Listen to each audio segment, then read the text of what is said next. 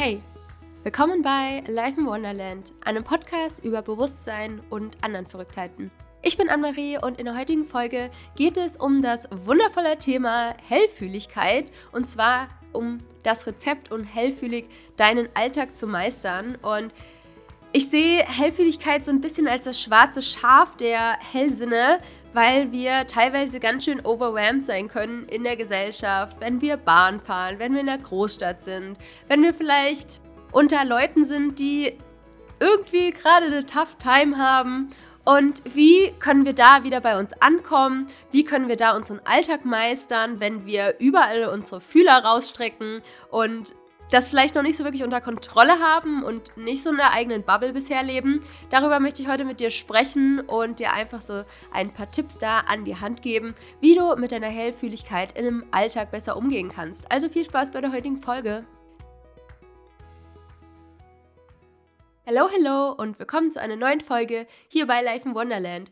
Mega schön, dass du da bist und dich für das Thema Hellfühligkeit interessierst. Was ist eigentlich Hellfühligkeit? Hast du da schon eine Idee, was es für dich bedeutet oder bedeuten kann? Für mich ist es einfach eine Form, Energie zu fühlen, sei es jetzt Gedanken, Gefühle oder Energiewesen oder auch ein Gefühl von einem hellfühligen Spüren oder Ertasten. Das habe ich zum Beispiel öfters in längeren Breathwork-Sessions, wenn ich zum Beispiel 60, 90 Minuten atme in einer geführten Runde. Und dann habe ich öfters schon mal das Gefühl gehabt, dass ich auch in einem anderen Leben bin und wie so eine Art moosige Mauer anfasse oder irgendwas anfasse, was ich natürlich in dem Moment gar nicht anfasse, denn ich atme einfach nur, aber das ist mir irgendwie aufgefallen. Da habe ich auch die ersten Male was hellfühlig ertasten können. Aber generell ist es, glaube ich, viel dieses Wahrnehmen von anderen Stimmungen, Energien, Gedanken oder auch von anderen Wesen. Und wie hat sich meine Hellfühligkeit entwickelt? Ich denke, ich hatte das längere Zeit gar nicht so auf dem Schirm, aber ich meine, das ist ja ganz selbstverständlich, dass wir die Stimmung in einem Raum aufnehmen und dass das uns auch irgendwie effektet und dass wir da auch verschiedene Tools und Mittel kultivieren sollten, wenn uns das overwhelmt und ja, irgendwie damit auch ein bisschen zu copen, sage ich jetzt mal.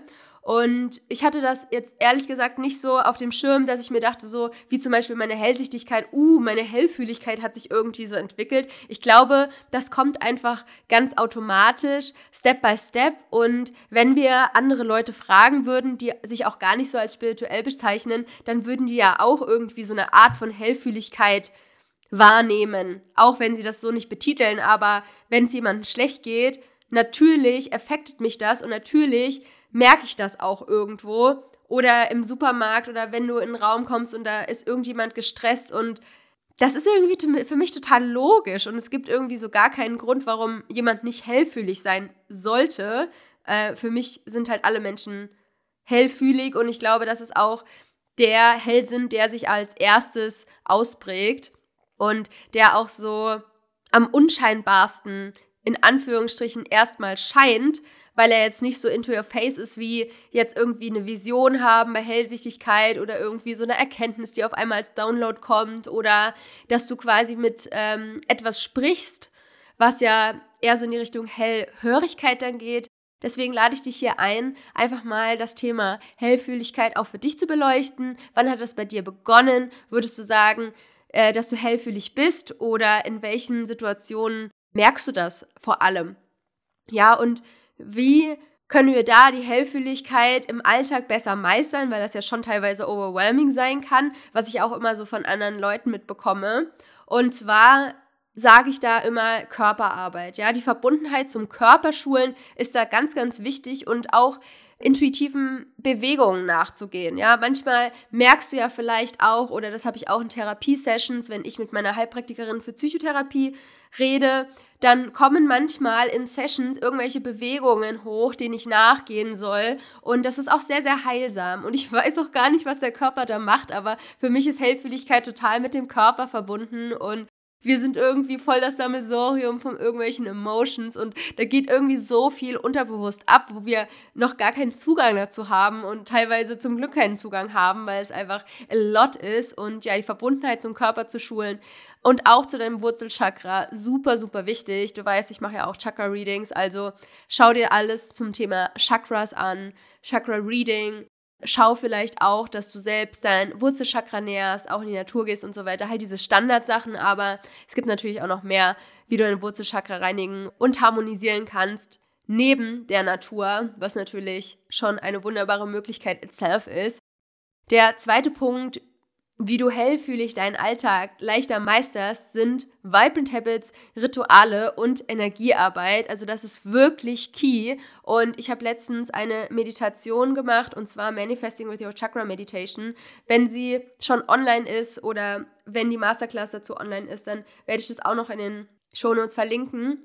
Aber Energy Work ist wirklich key und ich merke das einfach, seitdem ich nochmal viel mehr mit meinen Chakren arbeite und dadurch einfach merke, ähm, was teilweise hochkommt, was ich leichter transformieren kann und wie sich das halt auch auf mein Leben und auf meine Energie generell auswirkt. Also sehr, sehr spannend, da in einfach so eine Art Forschung reinzugehen über sich selbst und generell das Thema Vibrant Habits. Für mich ist es total wichtig, regelmäßige tägliche Routinen zu haben, sei es jetzt Meditation, Sport, Movement, Journaling, Spaziergänge, alles Mögliche. Und da einfach zu schauen, führe ich mir wirklich die richtige Energie zu, was tut mir gut, was schenkt mir Energie, was nimmt mir Energie und das auch mehr und mehr zu reduzieren. Wenn du da mehr Support möchtest, dann hol dir einfach meinen kostenlosen Guide Decoding Energetics. Da lernst du durch die Reflexionsmatrix, was dir Energie gibt, was dir Energie nimmt und wie du danach handelst und wie du das auch wirklich täglich umsetzt, was dir Energie schenkt und das ist wirklich für mich life-saving. Vor allem diese Tools, die Reflexionsmatrix und der Habit Tracker ich nutze wirklich den Habit Tracker seit Jahren, tatsächlich fast daily, weil es einfach eine Reihe an verschiedenen wichtigen Dingen für mich sind, die ich im Idealfall am besten täglich mache. Ansonsten merke ich das einfach, dass es mir nicht so gut geht und ich möchte natürlich, dass es mir gut geht und dass ich mehr davon mache, was mir Energie gibt. Aber manchmal ist man natürlich in der Phase, wo man Sachen macht, die einem Energie nehmen. Und gerade dann solltest du wieder die Reflexionsmatrix beginnen. Am besten mehrere Wochen, aber fang erstmal mit einer Woche an. Das erfährst du alles in dem kostenlosen Guide Decoding Energetics. Ist eine ganz, ganz wichtige Sache, um hellfühlig deinen Alltag zu meistern und auch zu lernen, wie du deine Energie und dich selbst priorisieren kannst. Die Vibrance Habits nähern mich auf ganz, ganz vielen verschiedenen Ebenen. Es gibt mir mehr mentale Klarheit. Durch die positiven Gewohnheiten bin ich einfach mehr in einem State der Schöpferkraft und kann dann dadurch einfach leichter in die Umsetzung kommen und habe einfach ein gutes Gefühl mit mir selbst. Und dann ist es auch gar nicht mehr so schwierig, in Supermärkte zu gehen oder ja, so highly sensitive zu sein. Dann bin ich einfach viel weniger overwhelmed. Und wenn du das auch möchtest, dann mach einfach die Reflexionsmatrix und den Habit Tracker und dann bist du good to go. Das sind wirklich Lifesaver for me. Helferlichkeit. Ist einfach auch sehr, sehr nice und ich erinnere mich sehr an so eine Situation, wo ein Opa in der Tram war mit seinem Enkel und die hatten einfach so eine wundervolle Energie und ich konnte dann so einfach die anschauen und war so krass in so einem positiven, spielerischen State und das sind natürlich die Pro-Seiten von der Hellfühligkeit und dass du halt andere tolle Energien auch stark wahrnimmst und das ist einfach mega magical und kann richtig, richtig cool sein. Und ja, es ist einfach wirklich high on life sein durch Hellfühligkeit. Aber ist manchmal mit Vorsicht zu genießen. Deswegen Energiearbeit ist key, Rituale und Vibrant Habits.